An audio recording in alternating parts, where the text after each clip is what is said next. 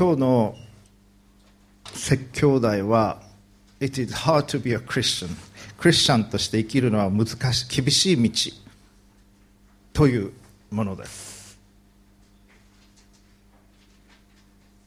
買ったばっかりの白いスニーカーで泥道を歩きたくはないと思います。今先週雪が降って道も汚れたりそういうことあったと思いますけれども白い買ったばっかりのスニーカーはきれいなところで履きたいと思うでしょう。そして前にもお話をしたことあると思いますが私は全くタバコを吸わないので吸ったことがないのでタバコを吸ってる人の後ろを歩くのはすごい嫌なんです。駅に行ったりするときに前の人がタバコを吸ってると早足で行って抜いてその前に行きたくなる。息を止めて走ります。今日は向かいから来たんです。向かいからタバコ吸ってる人が来たので早めに息を吸っといて止めといてその人とすれ違ってしばらく我慢してそこから呼吸を始めたんですけれどもタバコの煙ってすごく苦手です。清いものが汚れたものに出会う時に苦しみがあるというふうに言います。善が悪に出会う時にそこには苦難というのが実は必ずあります。愛が憎しみに出会う時愛は苦しみます。神である清い方がこの地上に汚れの中に暗闇の中に来られるということ。それはそれ自体で実はものすごく大きな犠牲なんです。純白なまっすぐなきれいな方がこの汚れた世界に降りてくる。ということだけでものすごく大きな負担であり犠牲であったと思います。クリスマスというのはそういうことでした。クリスマスというのはイエス・キリストのお誕生をお祝いする時です。神であるイエス・キリストがこの地上にお生まれになり人の罪を許しあがなうために来られた。イエス・キリストがお生まれになった場所はユダヤのベツレヘムなんですけれども住民登録のために多くの人がそこに行っていました。聖母マリア様そして育ての親となられたヨセフ様は泊まる宿屋がなくてもう残っていたのは唯一馬小屋だけでそこに通されてイエス様そこでお生まれになりました、まあ、動物がいる。そしてそういう匂いがする中でそして動物が食べる海馬藁のようなそれが置かれるそこに寝かされる。そういう形でお生まれになりました。そこにでも生まれているみたいな取り扱いを神であるイエス・キリストをお受けになった。それがそのスタートでした。そして貧しき一生を送られ人々を教え人々に仕えそして最後は激しく鞭で打たれ血だらけになり十字架を担がされ十字架につけられて殺されていきました。それが救い主主イエス・キリストの生涯でした。そしてマリア様はユダヤの女性でしたから救い主がどういう歩みをするかというのは聖書から知っておいでになりました。救い主は悲しみのしもべであるということが苦難のしもべであるということが聖書には記されています。天使がやってきてあなたは救い主の母になりますと言われた時神ご自身である精霊によってあなたは身重になって救い主の母となりますということを言われた時にえちょちょっとそれは勘弁してくださいということもできたんです。しかしマリア様は私は主のはしためです。お言葉通りこのこの身になりますようにと言われた。そしてその苦難を受け取って行かれた。どういう責任を負うかということ全てはご存知でなかったでしょう。でも大体どういう方向に進むかというのは分かった上で救い主の母となって行かれた。マリア様にとってもその生涯というのは苦難の生涯であったでしょう。善が悪に出会う時必ず苦難があるんです。クリスチャンというのは神に従おうとする人です。神の御心に従いたいと思う。イエス・キリストの弟子としていた生きたいと思う人たちがクリスチャンです。であるならば当然大変なこともあります。それは予期しなければならない。だから It is hard to be a Christian クリスチャンとして生きるのは厳しい道なのです。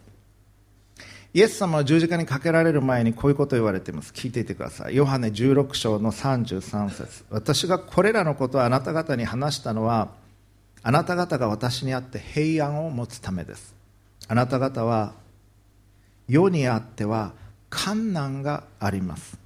しかし勇敢でありなさい。私はすでに世に勝ったのです。世にあってクリスチャンになっても困難はある。それがイエス様語っておられることです。クリスチャンになるというのはキリストに従うことキリストの弟子として生きるということです。神を愛し隣人を愛する歩みです。聖書は何を言ってるのか。聖書分厚いけれどもキリスト教は何を言ってるのか。一言で言うと神を愛すること。心を込めて神を愛し自分を愛するように隣人を愛するということ。それがクリスチャンに求められていること。それがキリスト教が言っていることです。神を愛すること。そして自分を愛するように隣人を愛すること。それは時に容易ではないんです。私はクリスチャンになってから何年になったかなと思って数えてみました昨晩。17歳で神を信じたのですが1982年の初頭でした。それからもう36年。クリスチャンになったことを後悔したことは一度もありません。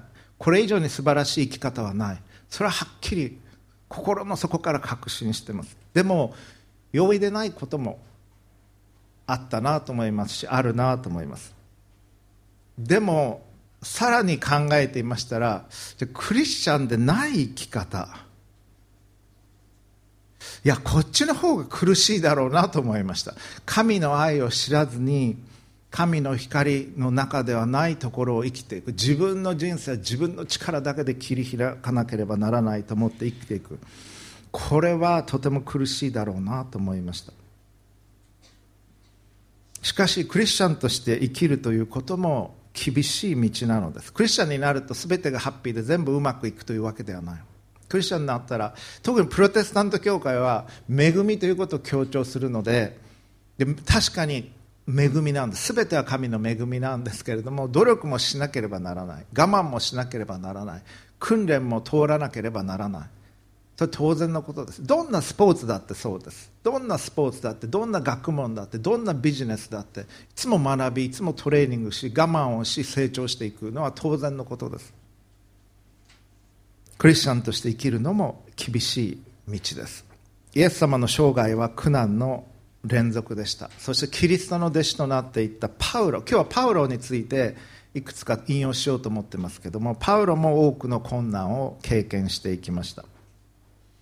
しかし神は私たちに耐えられないほどの苦難はお与えになられません。しかし楽ではないことは私たちは覚悟しておかなければならないと思います。今日は聖書箇所2つ読みます。マタイによる福音書7章13節14節と10章の38節39節。プロジェクターに出ますのでご参照ください。マタイによる福音書7章の13節。これイエス様の言葉です。狭い門から入りなさい。滅びに至る門は大きくその道は広いからです。そしてそこから入っていくものが多いのです。命に至る門は小さくその道は狭くそれを見いだす者は稀です。マタイによる福音書10章の38節39節。自分の十字架を追って私についてこない者は私にふさわしいものではありません。自分の命を自分のものとした者はそれを失い私のために自分の命を失った者はそれを自分のものとします。以上です。今日の説教で申し上げたいことそれは一言で言うとクリスチャンとして生きることは容易ではないということです。じゃあどういうことに気をつけたらいいのか。クリスチャンとして歩むために3つ申し上げていきます。第1番目。自分が間違っていたことに気づく時が来ることを予期する。ということです。自分が間違っていた。ということに気づく時が来ます。でその準備をしておくということでそれはまず最初にクリスチャンになる時に経験をします。そしてクリスチャンになってからも何度も何度も経験をしていかなければならない。自分が間違っていたということに気づき悔い改め正し成長していくということ。常に成長していくためには自分が間違っていたと気づきながら成長していくんです。あこうじゃないこれは不十分だったっていうのを分かって反省して悔い改めてそしてやり直していく。それが成長ということです。いつも自分が正しいと思ってる人っていうのは成長していきません実は。時々最近、まあ、高齢化社会が進んでいるというのもあるんでしょうか。いろんな人と話をしてもちょっとあの難しいご老人の方が多いんですっていうふうに接客の方なんかもあの言われていることがありました。70歳ぐらいの頑固なおじいさん時々いらっしゃいますね。怒りっぽい人。怒鳴りつける人っています。自分が正しいといつも思ってるから謙虚さがない。でもクリスチャンになるということは自分の今までの生き方では不十分だったんだということを認めなければなりません、まあ、どういうことか。この宇宙全体を作った作られたそして今も保持しておられる神がいるんだということ。私は教会に行くまでそのこと知りませんでしたし聞いたこともなかった。いろんな八百万の神様がいて山の神様村の鎮守の神様川の神様海の神様っていうのはいるんだろう。打撃の神様って昔はいましたけれども亡くなられましたけれどもちょっと古いですけれども太鼓の達人の神ってる人なんかも今いたりしますけど、まあ、いろんな神がいるというような考え方でした。だけど教会に行ったら初めていやこの宇宙全体を作りあなたのことも作られた唯一の神がおられるんですと言われて何を言ってるのかよく分からなかった。イメージできなかったんですそんなこと考えたこともなかったですから。それをなんとなくイメージするのに3ヶ月ぐらいかかったと思います。いろんな本とか読みながら小説とか読みながらこんな感じかなと思いながらまあ考え方が分かったとして実際にいるかどうかそれももちろん分かんなかった。いないのに神なんていないのにその神を信じるっていうのはなんか情けないと思いましたし弱っちい感じがしました。なんか心が疲れてるから神様助けてください。みたいなのはなんか男らしくないと思いました。高校生ながらに。でももし本当に神がいるんだったらこの宇宙を作られて私のことを愛しておられて私に命を与えてくださって今日も支えてくださる神が本当にいるんだったらその方を17年間無視してきたっていうのは本当に失礼なことだと思いました。それはこの方を認めなければならない。兜を脱がなければならない。ひざまずかなければならないと思いました。でも神はいるのかいないのか。それが私にとっての葛藤でした。17歳の時初めて教会に行ってから。でもクリスチャンになる時には神なしの生き方ではなく神がいるということを認めこの神と共に生きるということを選ばなければならない。それは方向転換になります。そして自分の中に罪があるということを認めなければなりません。いやみんなやってるからじゃなくて神の前に自分は罪人でそ悔い改めなければならない。ということを受け入れる。クリスチャンになるためにそれが必要です。神の前に罪を告白し私は罪人です。私は間違っていることをしてました。もうそういう生き方じゃないちゃんとした生き方を。神様あなたが願っておられるような生き方をしたいんです。というふうに心から思って神にお分かちする。悔い改める。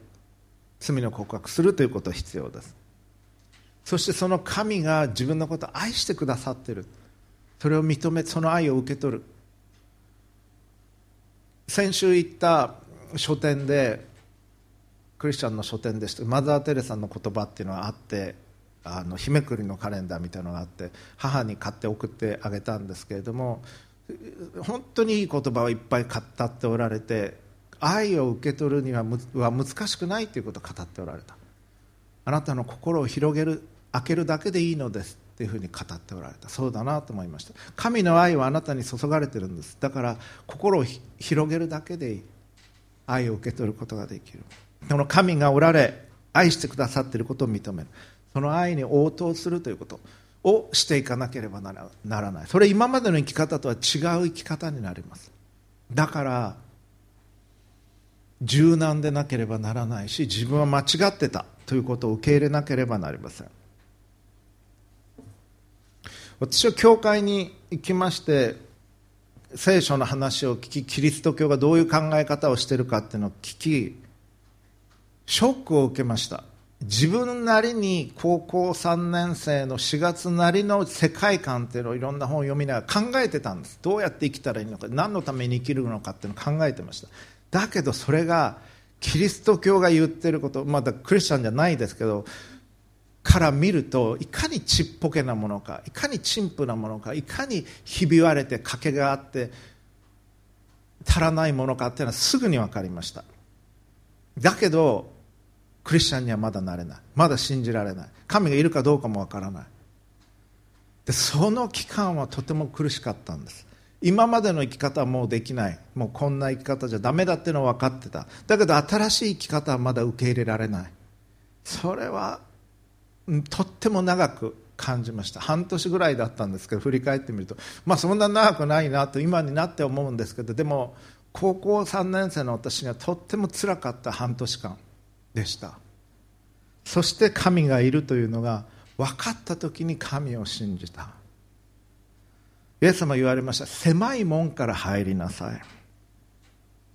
滅びに至る門は大きくその道は広いからです。そしてそこから入っていくものが多いのです。広い門っていうのはみんながやってることです。みんなある一点年が来たら小学校入ります。みんな入ります。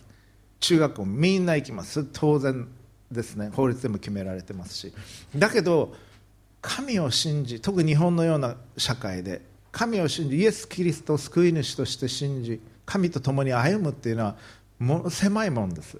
自分で探して自分で選んで自分で決めてしかも困難だと分かっててそこに入っていく。狭い門から入りなさい。滅びに至る門は大きくその道は広いからです。そしてそこから入っていくものが多いのです。みんながやってるからというだけではダメだということです。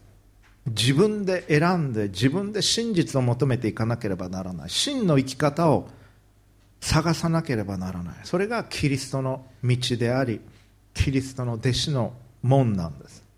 もしあなたがクリスチャンになりたいと思っておられるならクリスチャンになるというのはそういう門を通るということです。パウロという人物がいます。新約聖書の多くの部分を書きました。パウロはユダヤ人としてユダヤ教徒としてすごく厳格なパリサイ派というグループに属していました。でイエス・キリストを救い主として信じている人々がいました。まだクリスチャンという名前はついてなかったんですけどもその人たちはもうとんでもないやつらだとパウロは思ってました。あんなイエスなんていうのを神と呼んでるやつそれはもう冒涜だ。そんなやつらはしょっぴいてきて逮捕して投獄して、まあ、殺したっていいっていうふうに思ってたんですパウロは。それによって自分は本当の神に仕えてるんだというふうに考えていました。しかし北の方にあるダマスコというところに行く途中ダマスコに行ってまたクリスチャンを捕まえて投獄するために行ってたんですけれどもダマスコに行く途中でイエス・キリストの啓示に出会うんです。特別な形で。光の中でイエス・キリストがパウロに直接語りかけられた。そしてパウロは自分が逮捕しそしてその殺害にも賛成してたんですけどクリスチャンの方が正しかったということに気づきます。パウロはショックを受けます。え自分間違ってたのか。彼は3日間食事も喉を通らなかった。ええー、と思った。そして彼は悔い改めたんです。悔い改めて方向転換をしていかなければならなかった。真理が分かった時に狭い門から入っていった。その時にクリスチャンの人が来て彼に許しの言葉をかけ彼を交わりに入れていった。パウロはそこで悔い改めがありました。クリスチャンになる時にはそういうことが、まあ、そういうドラマティックなことばっかりではないですけど静かに確信を持つ場合もありますけれどもいずれにしても自分は間違ってたということを認めなければならない。自分の生き方ではなく自分の価値観ではなく自分の人生観ではなく神が何を願っておられるか神の真理を受け入れていかなければならない。実はですね聖書理解も変わってくることがあります。これはちょっと話のクオリティとして変わってくるんですけれどもちょっとだけ話をしていきましょう。長い間こう考えられていました。ユダヤ教というのは立法にがんじがらめになってこんな生き方しなきゃあんな生き方しなきゃいけない。そうしないと神に認められない。そうしないと神から許されないというふうに考えている宗教だと思ってたんです。それをパウロがいや恵みによって救われるんだということを伝えてそしてキリスト教の中心的な教義が出来上がってきた。また行いが重視される中で宗教改革者マルティン・ルターが16世紀に出てきて恵みによって行いじゃなくて恵みによって救われるんだということを言ってきた。でも20世紀のアカデミズムは発展をしてきていやそうじゃなかったというのが主流になっています。ユダヤ教も恵みの中にいて神の恵みのゆえに契約神との契約にある。罪を犯したら立法の中に定められている。それに従って罪の許しを受けていく。ユダヤ教も恵みだった。それが今の一般的な学者の理解になっている。いつ変わったんですか？あんまりそういうことを教会でもまだ言ってないんですけど1970年代ぐらいからそういう考え方に変わってきています。そればっかりではない。プロテスタントは聖書のみ信仰のみということだというふうにずっと教わってきました私も。しかし研究を通してルターは聖書以外の伝統も重んじてたっていうのが分かってきました。分かってきたっていうか私は去年それを知ったんですけどそれは結構なショックな出来事でした。進学校でも教えてくれなかった。誰も教えてくれなかった。ルターは聖書以外の伝統も重んじていた。イギリスにいた時はイギリスのアングリカンチャーチはイングランド国教会はそういう伝統を重んじてましたからちゃんと私は聞いてればそれは知ることできたのかもしれないんですがイギリスの時も私はそれを知る機会はなかった。50を過ぎて日本に帰ってきて宗教改革500周年の研究を通してそれを知ったんです。ルーターは聖母マリア様への崇敬を持っていたということも去年知りました。間違っていたら正さなければならない。常に学び続けなきゃいけないんです。常に成熟し続けなければならない。常にオープンでなければならない。そうでないと固まってくるんです。人というのは。35歳ぐらいになって35歳ぐらいの人いるかもしれませんけど若年寄りみたいになってもう人生分かったみたいになることがあります。絶対にそんな風にならないでください。常に柔軟に常に学び続け常に自分は間違ってるかもしれない。で間違ってることに気づいたら成長していくんです。そしたら正しいことを受け入れていく。常にこれで正しいんだろうかということを問い続けるということ。実はそれがプロテスタンティズムの重要なところです。プロテスタント宗教改革者が言ったのは教会は常に改革され続けなければならないということです。一回1517年に宗教改革が起こってそれで終わりではない。今も今もこれからも教会っていうのは常に改革され続けなければならないんです。皆さん自身もそうです。あなた自身も改革され続けなければならない。成長し続けなければならない。これで自分はいいのかということを問い続けなければならない。そうじゃないと固まってきます。そうじゃないとさっき言った70歳のおじいさんみたいになってきます。謙虚であり柔軟でありそして成長し続けるということ。自分は誤ってるかもしれない。そのことを予期し自分は間違っていたということに気づく日が来るということを予期していただきたいと思います。2番目。クリスチャンとして歩むことは容易ではありませんが必要なことそれは疲れる時が来ることを予期するということです。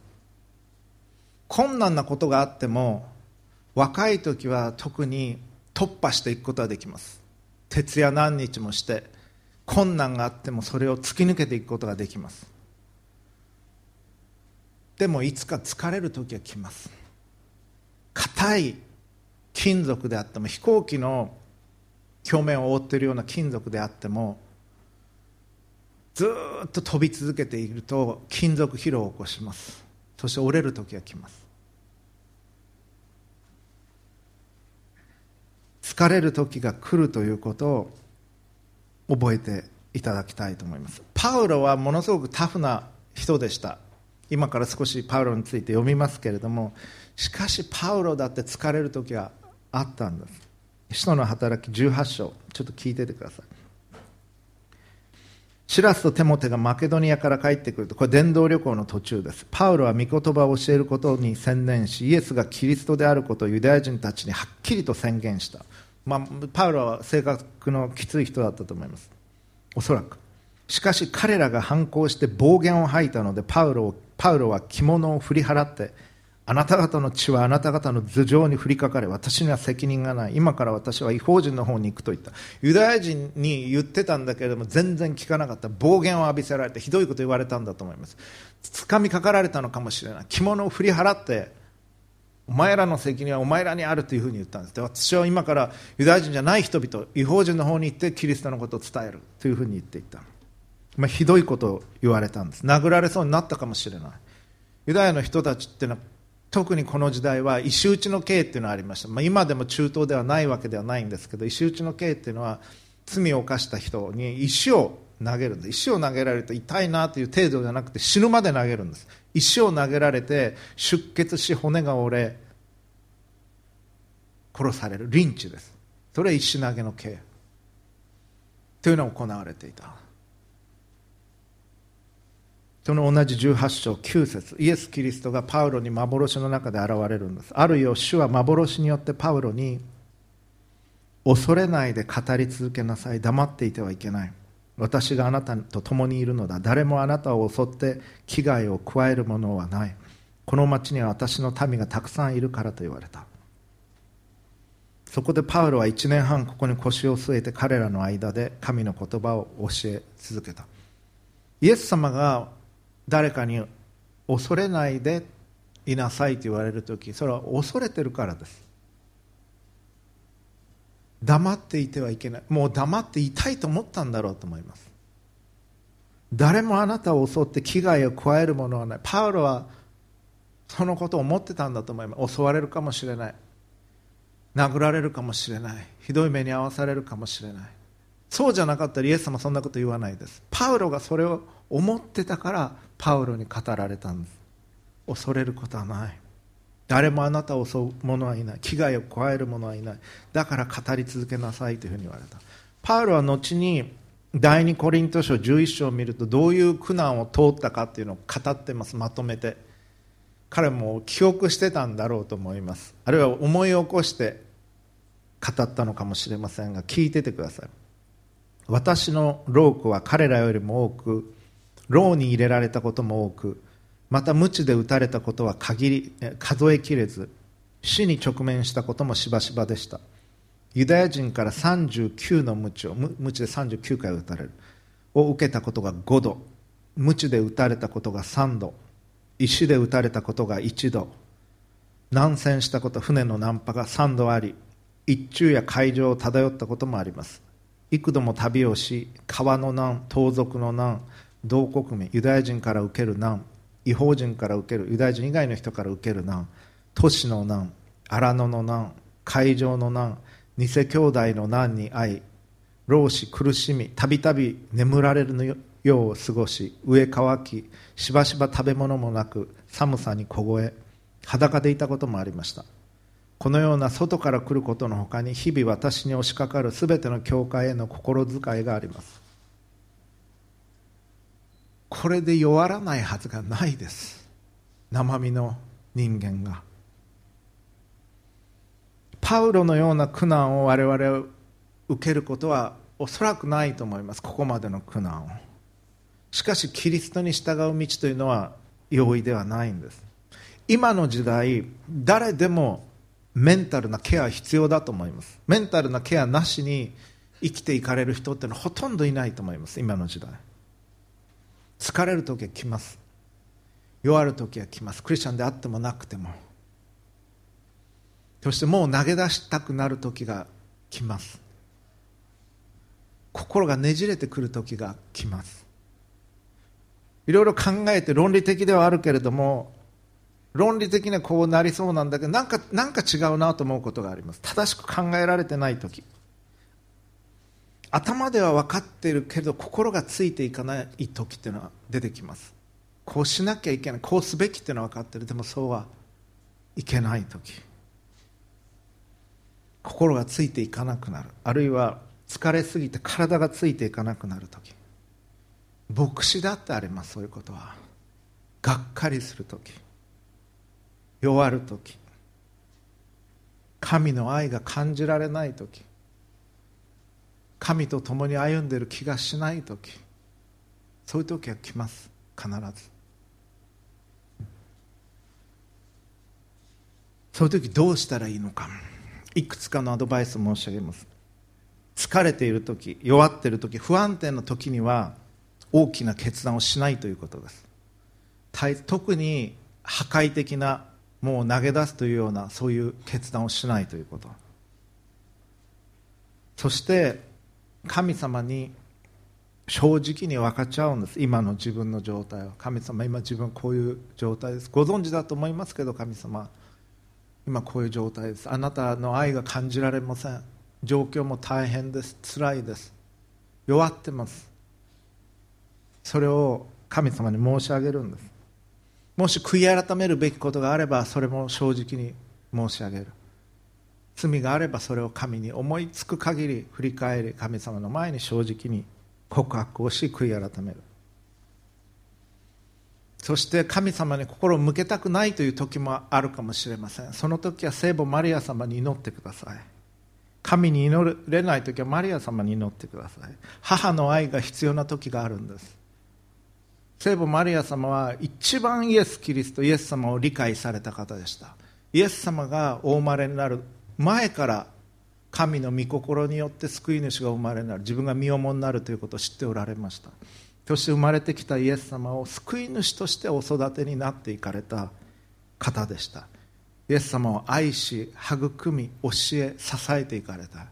イエス様の生涯の中で一番イエス様のことを理解しておられたのはマリア様でした。この母の愛が必要になります私たちにも。特に弱った時あなたを包み込む母の愛が必要になります。マリア様は神ではない。マリア様は救い主ではない。しかしあなたのために祈ってくださいます。弱った時もう無理ですという時どうかマリア様に祈ってください。あなたの母として聖母マリア様あなたのために祈ってくださいます。そしてロザリオの祈りは有益な祈りだと思います。自分の力だけでは無理なんです。クリスチャンとして生きるのは実は。神の助けが必要です。自分の力でクリスチャンとして立派に生きようと思ってでもダメ。でポキッと折れそうになる時が来たら死と復活ということを思い出してください。それキリスト教の中心的なモチーフです。一度イエス様死なれたんです。そして神が復活させられた。我々自分の力じゃダメだっていう時に直面し自分の弱さを受け入れもうダメですということを申し上げ神に両足を預け神の側に倒れ込み神があなたを支えてくださるということが必要になるんだと思います。また信仰に関する良い本を読むことも助けになります。それらの本はそういう苦難を通ってこられた方の良いアドバイスが書かれていることがあります。私の場合は振り返ってみると学生のレポートで励まされる励まされたこともありました。どういうことかちょっと今日匿名で一つ持ってきたので読みますね。こんなレポートある子が書いてきて。私は大体授業まとめを書くんじゃない。授業の終わりに時々レポート書いてもらうんですけれども毎回だと読むのが大変なので今日の授業の中で一番自分にとって大切だと思ったことを書いてください。というふうに、えー、言うんですけれども彼はこの日こういうことを書いてきてくれました。人間が人間は一人一人が神の最高の作品であるという言葉も心に響いた。前にもいろいろ書いてるんですけど。私自身は今現在コンプレックスがたくさんある。身長が低い顔が大きい手足が短い鼻が低い中学時代にした捻挫がこの先も100%回復することはなく自らの最高のパフォーマンスはもうすることができないことなのだ。運動選手なんだろうと思います。これらのコンプレックスが原因で母親に激しい言葉をかけてしまった経験もある。これらのことは母がどう努力したことで改善することができないことばかりなのである。これらは母にとってもとても悲しい出来事であったと思う。なぜなら母は私のことを大きな愛情を持って育ててきたからである。他にも私は芸能人を見たりするたびに劣等感を感じている。自分もあれほどの容姿で生まれてきたならばどれほど最高な人生が送れていただろうかと思ってきた。しかし今日の講義で藤原教授はこのようにおっしゃっていた。世界一に世界一にならなくていい。その代わり自分は自分しかいないのだ。自分らしさでナンバーワンになれ。一番いい自分になれと。この言葉は私の心の奥に鋭い矢のように突き刺さった。その通りであると感じた。いくら自らのコンプレックスに悩んだところでそれを解決することはできない。そうであるならばその悩んである時間が無駄ではないか。そうであるならばその時間を自らの長所を伸ばすために使おう。また長所なんてなくたっていいんだ。自分らしく自分らしさで頂点を目指そう。そう感じることができたでこのレポートはすぐに読まなくてしばらく経ってから採点のために読んだんです。ああ私こんなことを語ってたんだというふうに思いました。で学生がこんなふうに受け取ってたんだというふうに思って本当に感動しました。とても励まされました。で自分が過去に書いた文章そういった日記ジャーナルそういったものを読むということそれも励ましになると思います。特に自分が弱った時それらのことは励ましになると思います。そしてまた弱った時は休むということです。弱った時休まなければなりません。骨が折れたら当て木をして休まなければならない。インフルエンザになったらよく寝なければなりません。休息を取る。同じように神様との関係においても弱る時が来たならば神の愛と光の中に浸るということが必要になります。なんでこんなことが起こったんですか？ということがそういう問いが出てくることあるでしょう。でも誰も答えることができないような問いを私たちは問うのではなくその中で自分はどうすべきでしょうかということを問いたいと思うんです。この中で神様自分はどう生きるべきでしょうか。なぜこうなってるんでしょうかではなくこの中でどう生きるべきでしょうかということを神に問う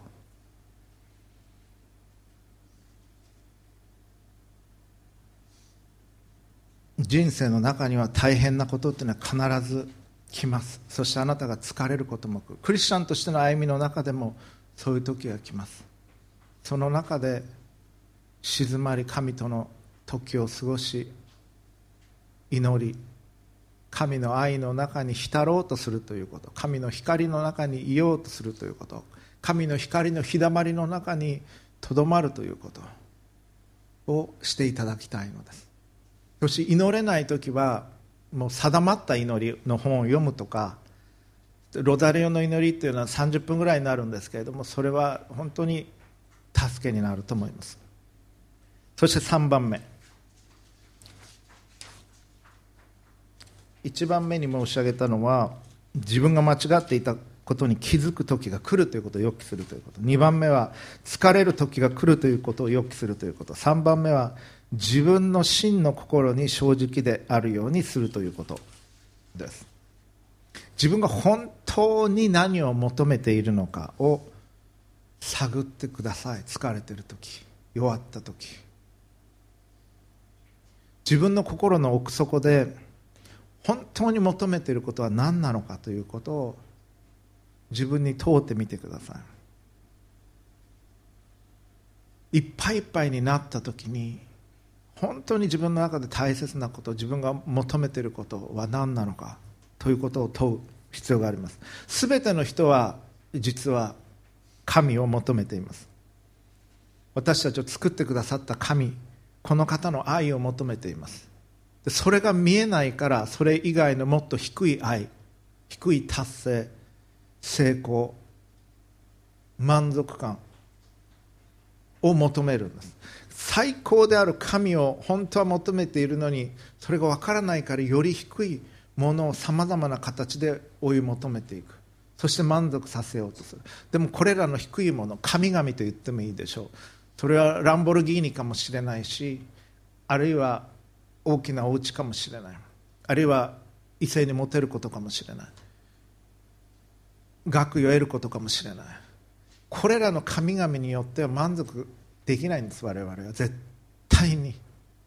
神を求めてるんです。私たちの魂の深みは。無意識のうちにその神の愛に満たされ光に満たされることを求めてるんです。その清さをその真実さをその愛をその温かさをその許しを求めてるんです。あなたは。それを感じなければならない。そして納得しなければならない。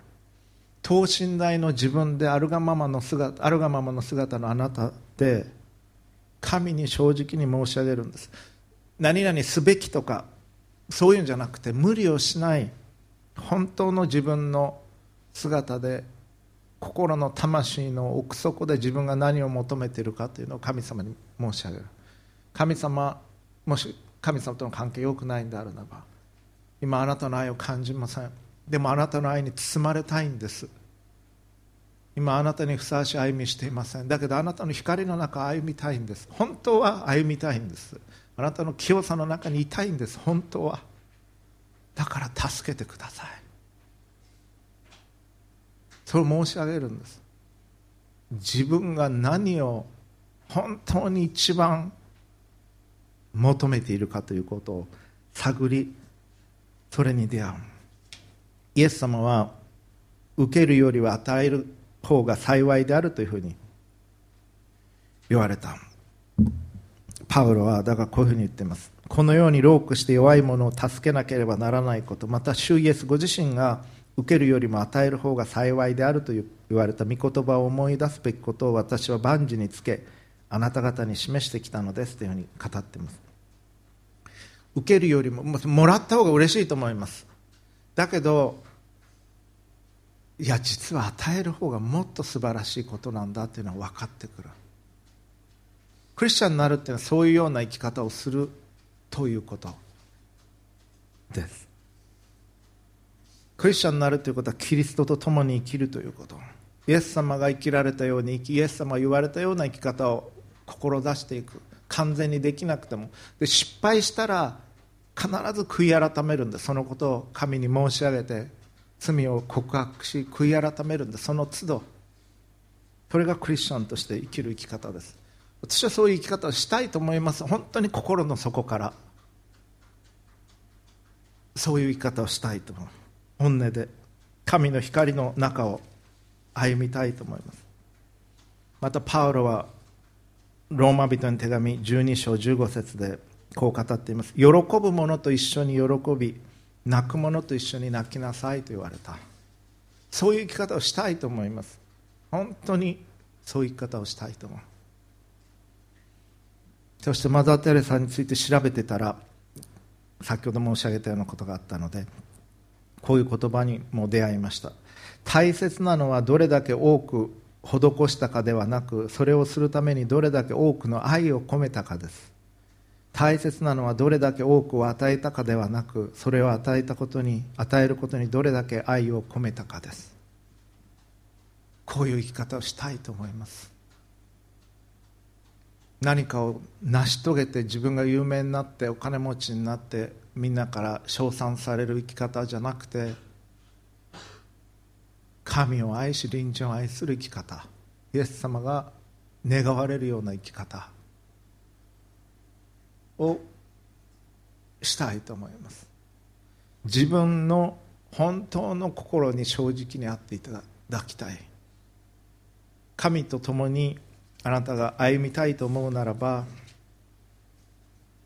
今日3つのこと申し上げました。自分が間違っていたということに気づく時が来ます。それ何度も来ます。それに備えてください。そしてそれに気づいたら正しい道を歩んでください。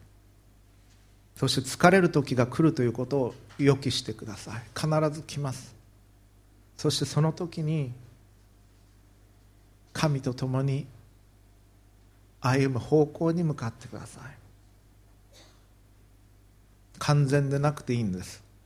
不十分でいい。そして3番目に自分の真の心に正直であってください。あなたは神と共に歩みたいと思われるでしょうか？であるならばそれを告白してください。神様に。神様はその言葉を祈りを聞いて喜んでくださいます。神様は裁く冷たい目であなたを見られることは決してありません。あなたが思っておられる以上に憐れみに満ちあなたを支えあなたにとっての最善を考えておられる方です。神様あなたを見てああもう全然ダメじゃないかとは思われる方ではない。この方の愛の泉の中にいるようにしたいと思います。お祈りを捧げましょう。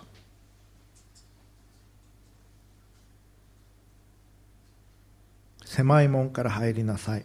滅びに至る門は大きく。その道は広いからです。そしてそこから入っていくものが多いのです。命に至る門は小さくその道は狭くそれを見いだす者はまれです。自分の十字架を追って私についてこない者は私にふさわしいものでありません。自分の命を自分のものとした者はそれを失い私のために自分の命を失った者はそれを自分のものとします。神様私たちは日々の歩みの中でさまざまなことを経験します。生きていることはそれ自体で容易なことではありません。多くの困難が常にあります。クリスチャンとして歩むことも同様だと思います。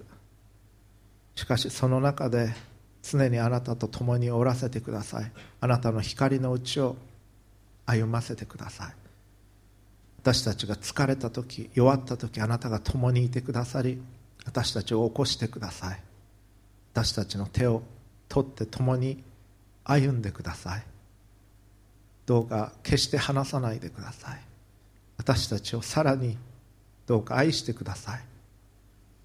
あなたの豊かな愛で包んでください。あなたの愛のうちにおらせてください。そして私たちがあなたの愛と平和の使者としてイエス様と共に歩むことができますように力を与えください。あなたのために働かせてください。そして一人でも多くの方があなたの愛に出会うことができますように。あなたの許しに出会うことができますように。あなたの光に出会うことができますように。救い主主イエス・キリストのお名前によって祈ります。アーメン。どうかご自分の言葉で今あなたの祈りを聞いておられる神様に直接お祈りください。